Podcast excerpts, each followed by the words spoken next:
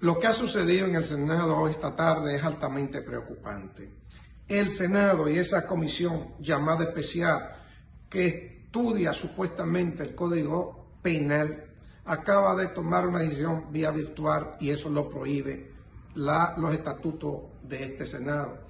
Segundo, la hoja de ruta que aprobó esta comisión consistía en leer el código artículo por artículo, tomar las anotaciones para cada uno de los senadores, hacer la propuesta que entendían. Pero además recibimos más de 20 comisiones que desfilaron por este Senado, por esta comisión, haciendo propuestas importantes para reformular este importante instrumento legal que es un código penal.